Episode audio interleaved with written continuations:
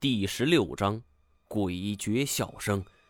只见太前张开左臂挡在我们身前，他虽然没有说话，我们却知道这是一个危险信号，只好听从他的意思，站在原地不动，却一个个都伸长脖子张望。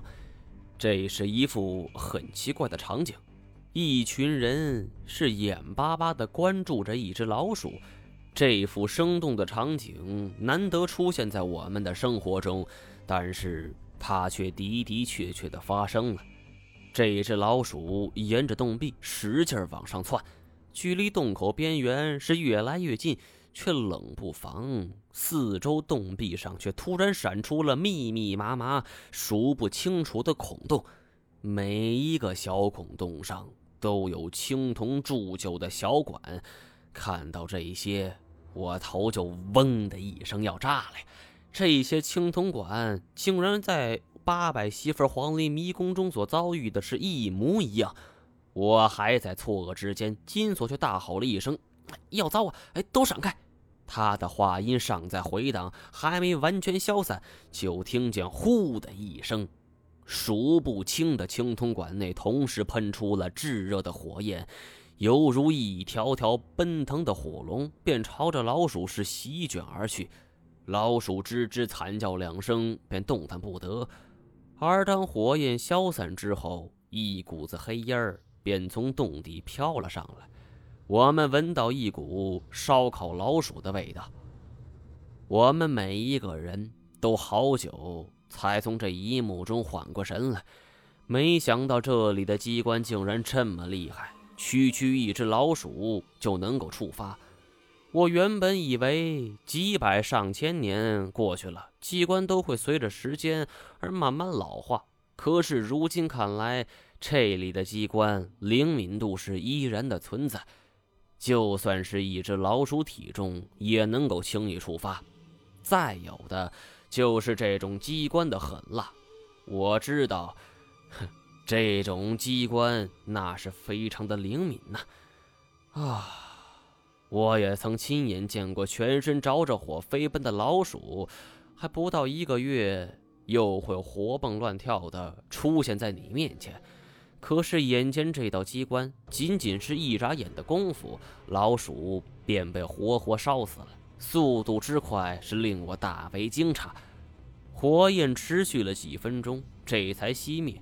然后，行洛蹲下身来，手掌放在洞口周围的地砖之上，告诉我们已经安全了。而我正要迈动步子，他却又提醒我们靠着两边走，说这机关可能还会重新启动。我们一听这话，哪敢不从啊？这个洞口是三米见方，面积不小，几乎快与我们脚下之路是等宽了。想要成功避开，我们只能是背靠着墙，脚下踩着洞口两边空出来的巴掌宽的一条地砖，小心翼翼地挪动。谁都不敢往下看，倒不是因为这洞口有多深，而是畏惧这道机关。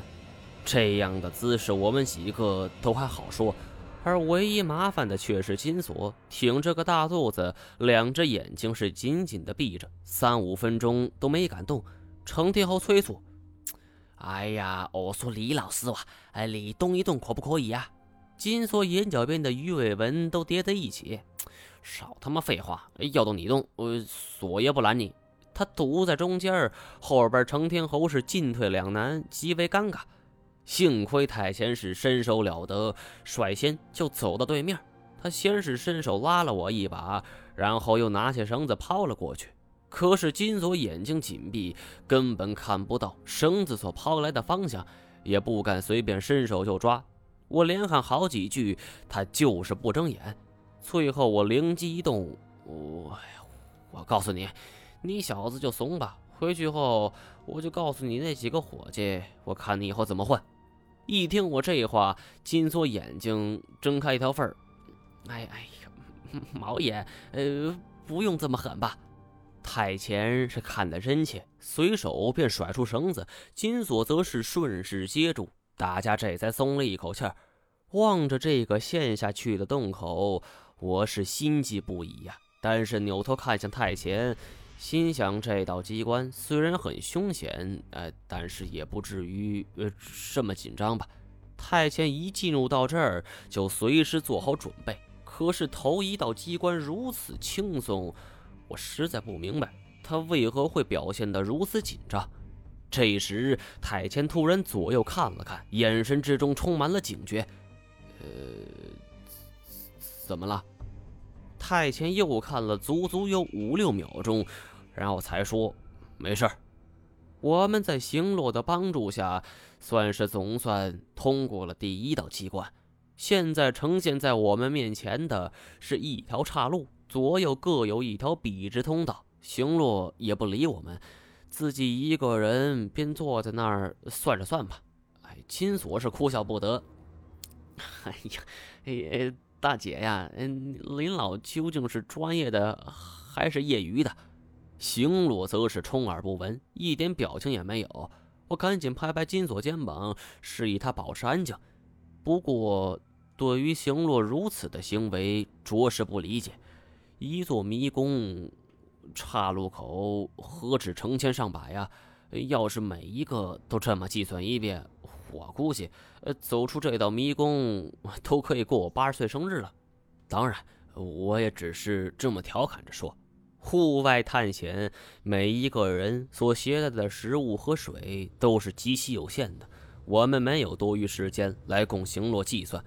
忽然，却听行洛主动开口了。就只听他们告诉我说，呃，这座迷宫是按照古法而建的，一共有六万多条，两万多个路口，我们能选对的概率也就是有千万分之一，就很不错了。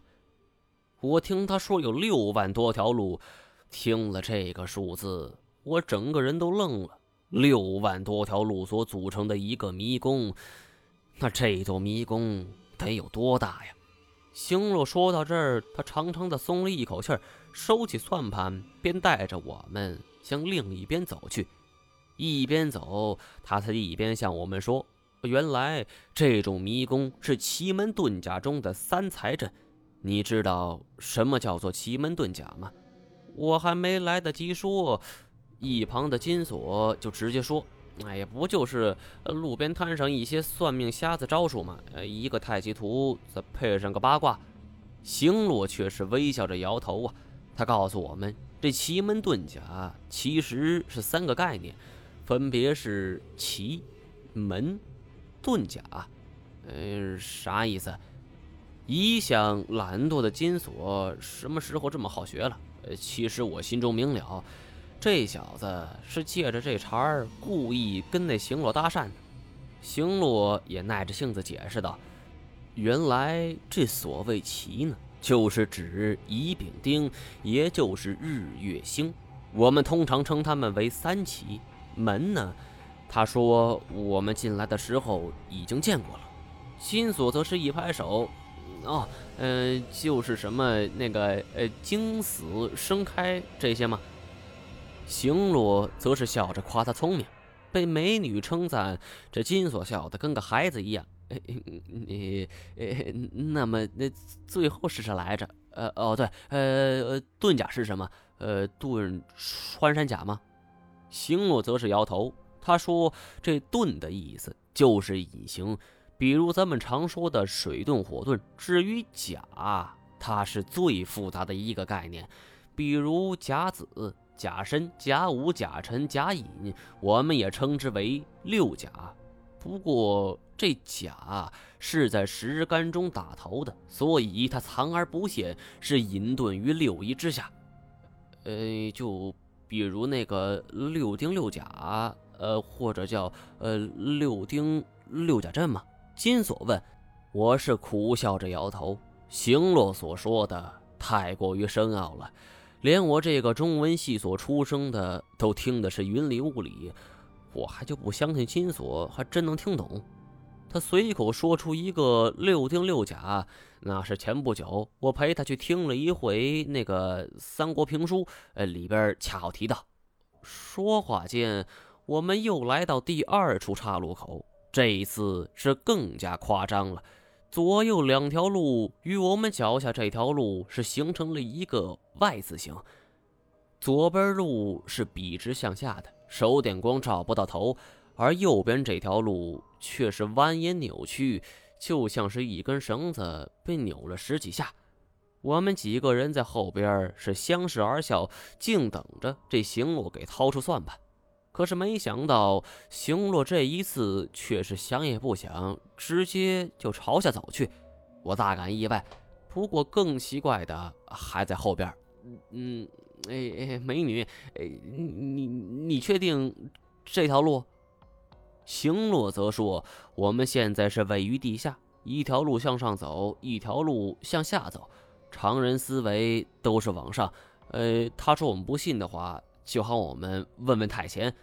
我们看向太前，只见太前是神情稳重，见我们都看他，他点了一下头，看来应该是没跑。我抬头看着这条与我们失之交臂、越行越远的路，心中是无比后怕。倘若不是找来行路这种人帮忙，恐怕我们这次……就是有来无回呀！瞧下这条路是越走越深，两边是茂密的石雕丛林，一眼望上去足以以假乱真。我真怀疑我们这一路走下去，是否会直接走到地心呢？而且这周围温度也是越来越热，我们一个个都是汗流浃背，呼吸也变得更加沉重。哎呦，我操！呃，这怎么越来越热了？程天侯则是问我：“哎哎，是不是我们快走到火山了？”我摇了摇头，在地下世界很难判断出所走的位置。不过，我们往下走的越深，那就会距离地表越远，说不定我们还真能走到火山呢。而就在这时，我们右边突然传来了一声“哈哈”的怪笑。这哈哈伴着吼声就传了过来，黑暗之中莫名传来这样的动静，我们全都呆住了，顿时感觉是毛骨悚然。这诡谲的笑声从石雕丛林的上空传来，回荡在我们头顶，只觉这耳膜都快给震裂了。程天侯的伙计是赶紧举起猎枪，紧张的瞄向头顶。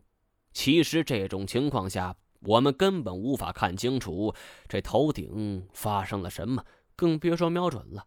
这几个伙计之所以做出如此举动，想必只是想或多或少的来点心理安慰。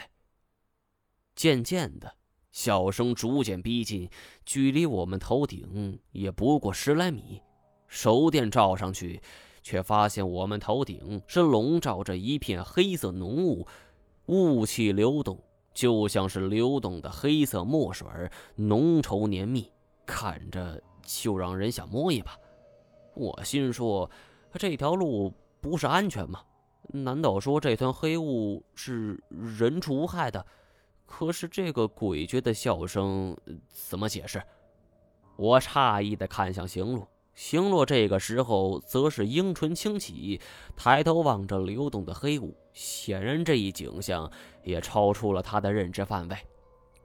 我们所有人都静静地待在原地，这并不是因为我们想看清楚，而是因为我们都被吓傻了。再加上这令人发毛的笑声，我们还是得想办法赶紧离开。哎，大家，呃，都都都别待着，呃，赶快离开。众人这才反应过来，行落带路，我们便匆匆离开。每一个人都加快了脚步，生怕自己落单。但是还没等我们走出三五步，就听见一阵急促的笑声，那团黑雾是猛地压了下来。